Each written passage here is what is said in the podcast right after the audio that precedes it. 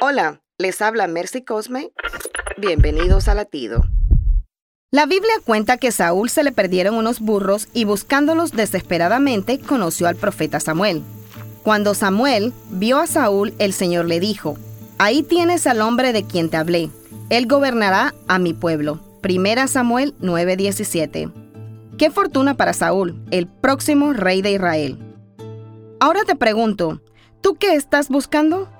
Tal vez como Saúl andes distraído, desatento, buscando burros, cuando lo que Dios quiere es hacerte rey.